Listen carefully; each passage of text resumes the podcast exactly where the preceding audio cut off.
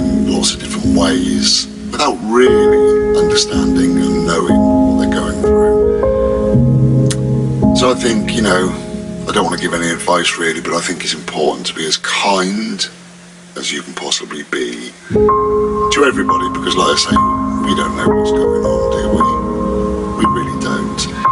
You know, you walk in somebody's shoes, then you may have an idea, and the fact is, we don't walk in their shoes, so therefore we have no idea what's going on.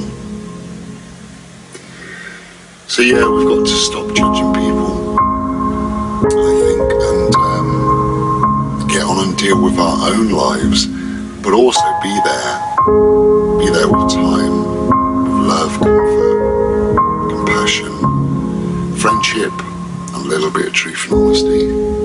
That's what we've got to do.